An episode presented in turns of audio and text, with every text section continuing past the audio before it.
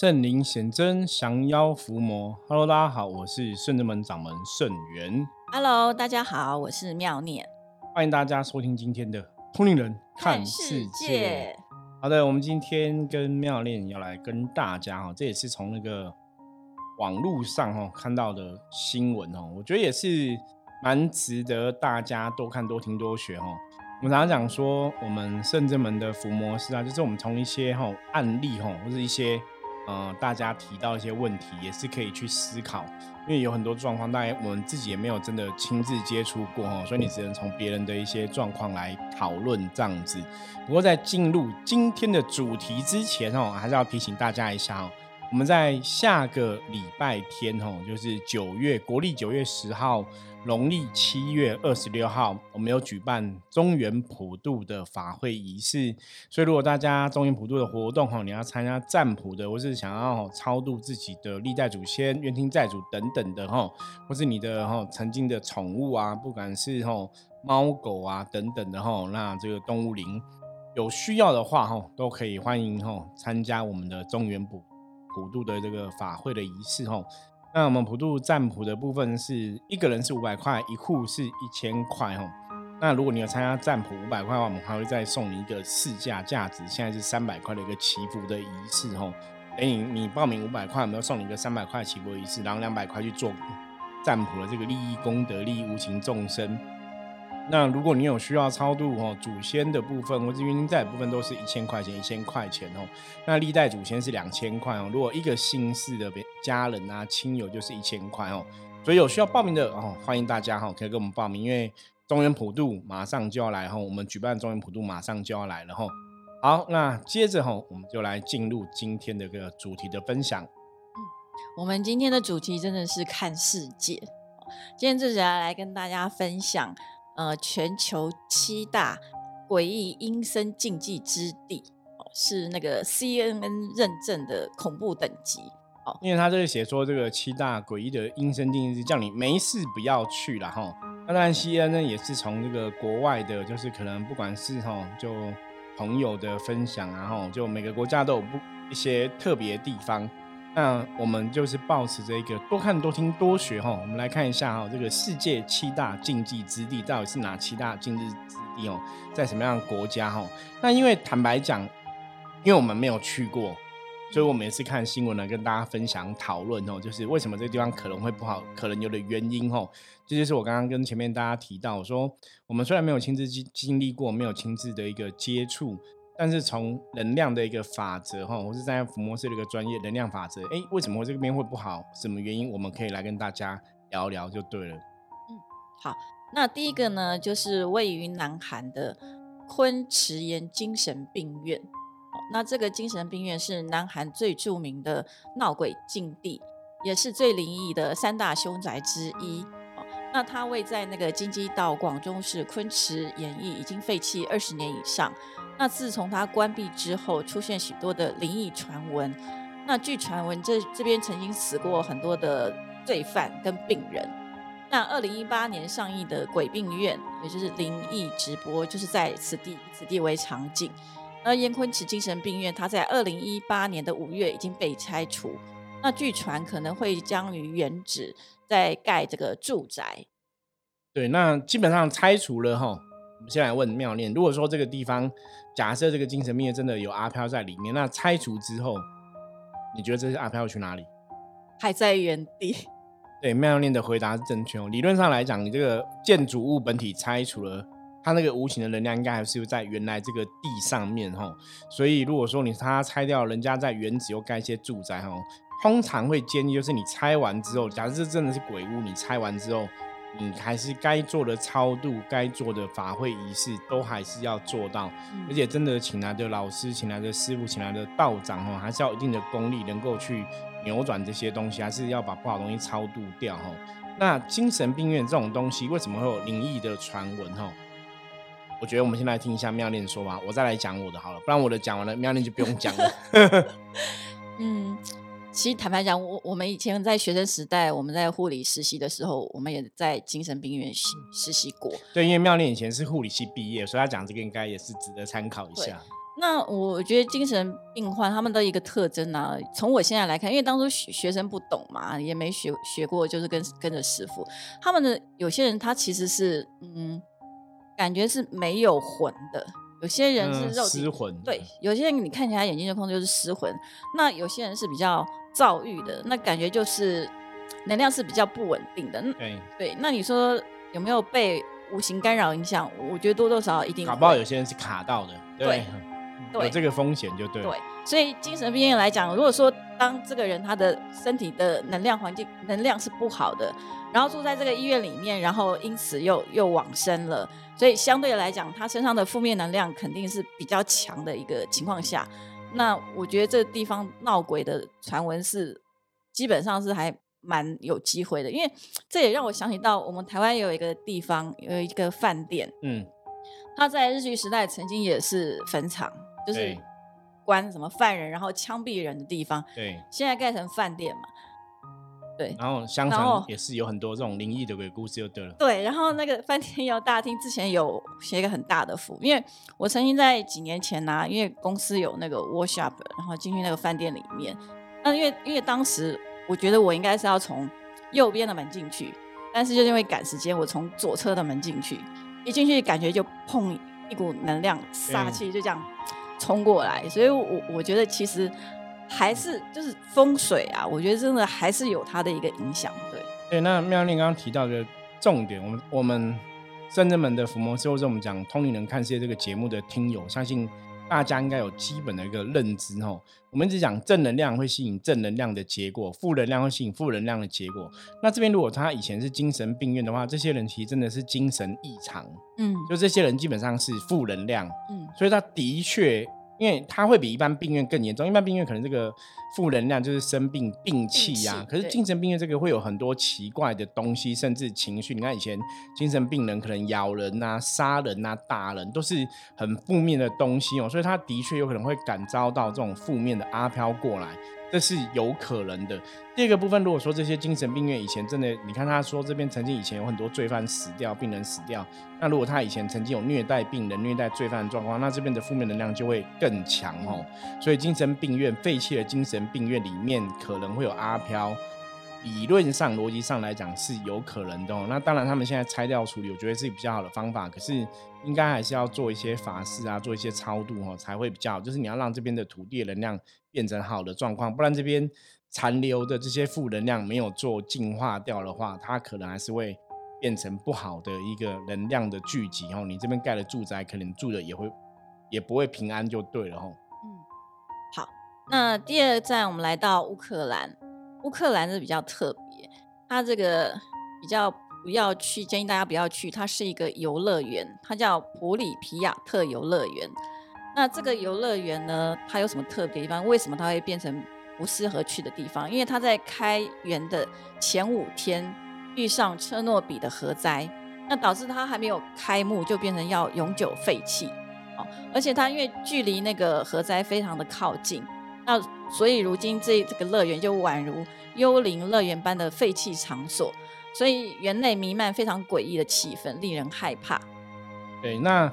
游乐园这种地方，哦，基本上我们之前讲过，在人世间的场合、场域、空间里面，只要有人可以去的，无形也会去。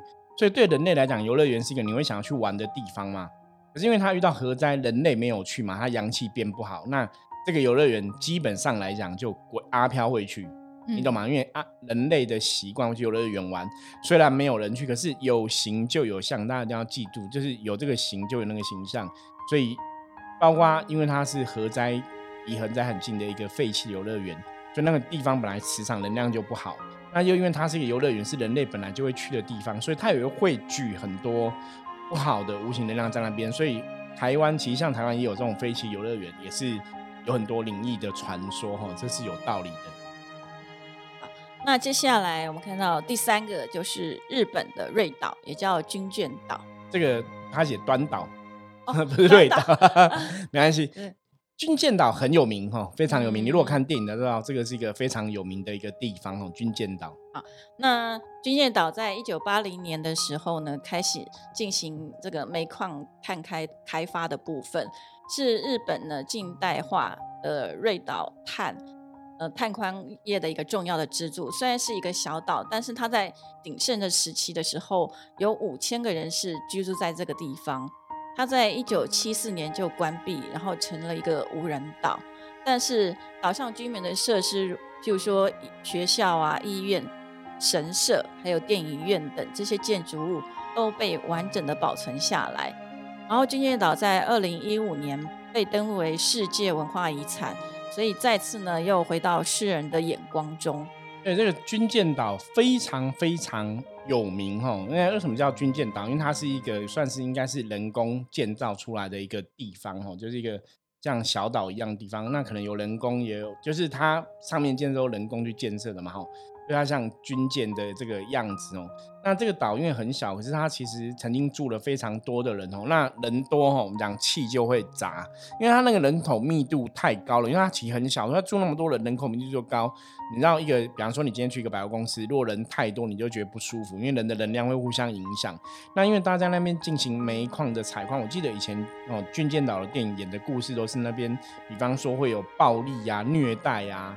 啊，会有很多不好的犯罪事件啊，或者说被欺压哈。你在那边军舰岛，听说哦，在那边以前开发这些人都不是自愿的哦，有的不是自愿，所以会被欺压，会被一些哦威胁或什么，就一样，它都已经是很多负面横行的一个地方哦。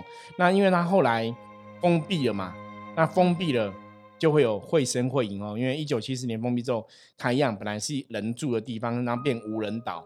啊，因为人住的那些空间、住宅、医院、学校、神社、电影院都存在。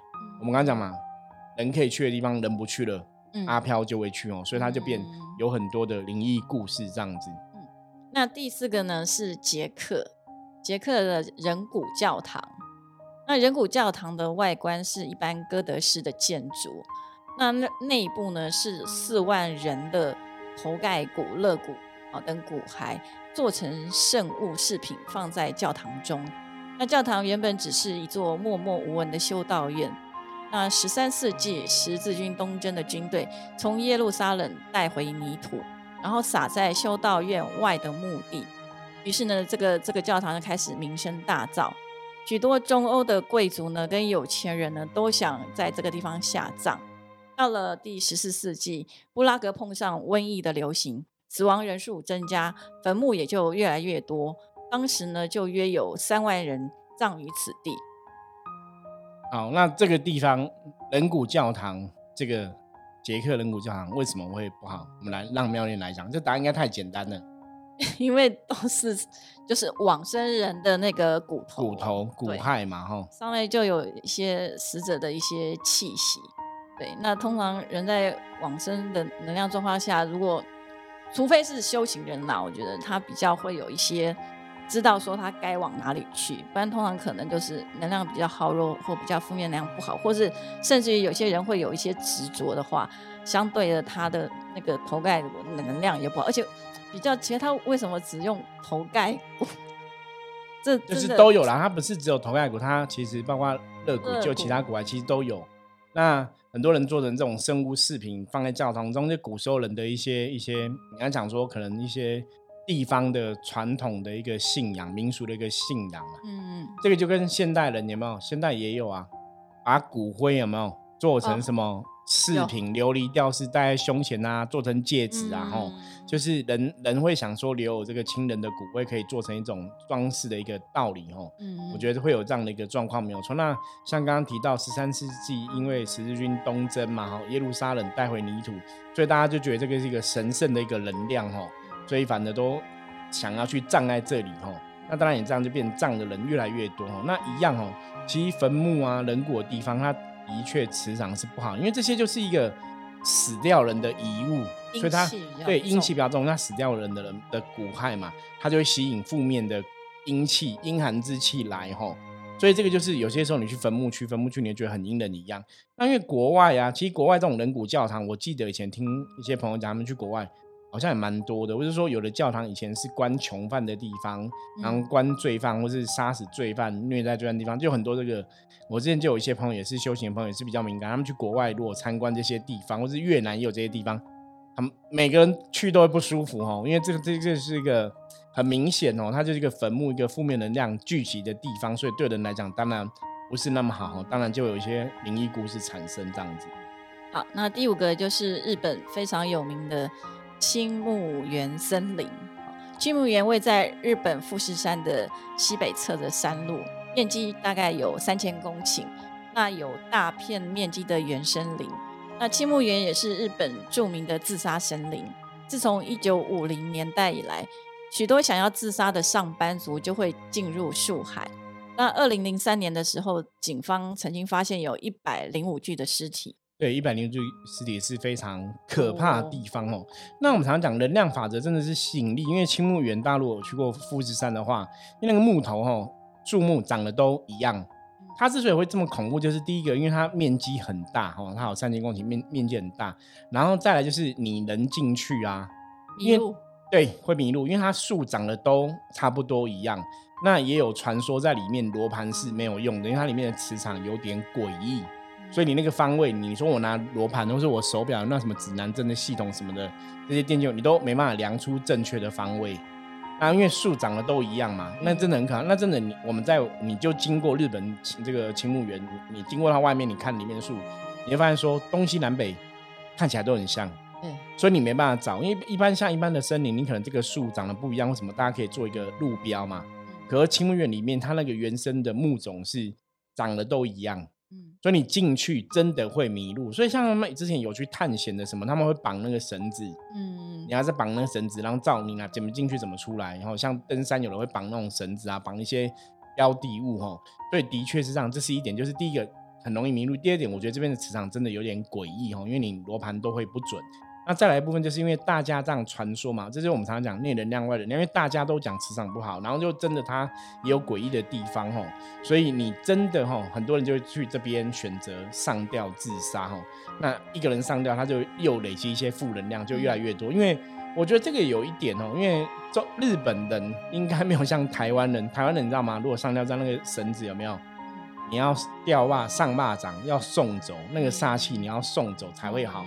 日本人应该比较没有这样的仪式，所以那个上吊自杀了。他们当然，我我相信他们的也宗教也会做处理，嗯，可是他没有用送走的概念，因为包括传统的传统的台湾民间看法是，如果这棵树有人上吊自杀，可能这棵树要砍掉，嗯，可日本人应该是顶多把绳子拿下来，应该不会砍树，我觉得，然后，所以那个为什么会累积很多负面东西哦？所以青木园的确在日本的这个灵异的一个世界排行是非常有名的地方哦。那大家还是不要去好了。你可以看一下，因为网络上有很多人去做一些拍摄啊、介绍。我记得之前网络上有人就是去青木园探险，也是很特别。就是他是 YouTuber 嘛，就是 YouTube 不是会这样拍吗？他真的不小心就拍到人家自杀的在那边，然后就报警这样子，所以很可怕。这是一个，就是一个诡异的地方哦。那跟大家讲，然后有出有出国玩，就这些诡异地方尽量都不要去哦。嗯。那第六个是西非多哥共和国的巫术市场，啊，它在它位在西非多哥共和国首都内的巫术市场，有大量的动物骸骨，也有许多巫术的道具。那这里也是世界上最大的巫术祭品市场，各地的巫师都会前往采购。这里的摊贩也宣称，无论任何难题，都有商品可以呢施术解决。对这个可以来给妙恋来回答，巫术的 市场为什么会不好？为什么变有很多灵异的故事？嗯，因为我觉得我啦，我个人会觉得说巫术他们就是施法的目的比较不是那么样的正派，对，哦，都为了某种特别的私利欲望在做这个事情，所以他的出发心，他本身就是一个不是很。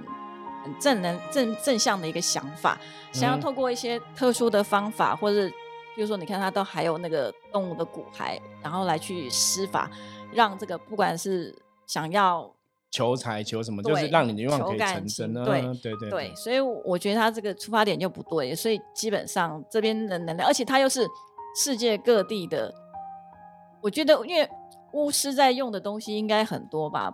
不一定是只有骨骸，搞不好有一些血啊，什么就奇奇怪怪的东西啦。对对，因为巫术大家巫术或是巫师哈，我觉得这个也是这个，我觉得要讨论这话题可以聊很久。就巫师真的不好嘛？哈，那是从宗教以前的一些宗教的偏见，或是我们讲宗教战争哦，所以的确会让大家对巫术或是巫巫师的认知会觉得是好像比较偏负面哦。